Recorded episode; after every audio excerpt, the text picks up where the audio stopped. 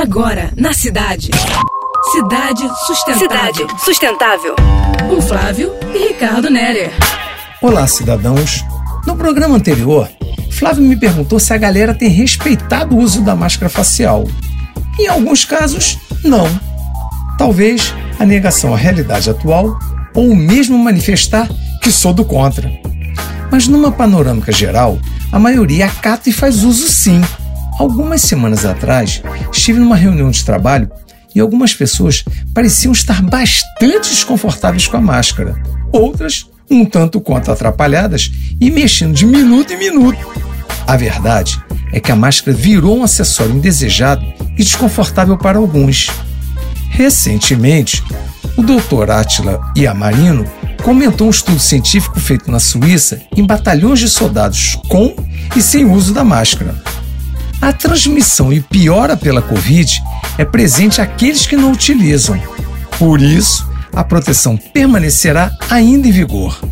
Todos já estamos com mais higiene nas mãos e cuidados no tossir e espirrar. Então, encare a máscara facial com sabedoria. Cuide dela, porque é pessoal. Pesquise a mais adequada. Minimamente de duas camadas, cobrindo bem a boca e nariz e bem definida. Ah! Quantos que insistem em arriar e ficar expostos? Mas você que precisa sair, é fundamental estar confortável com a sua máscara, mesmo precisando falar ou movimentar-se.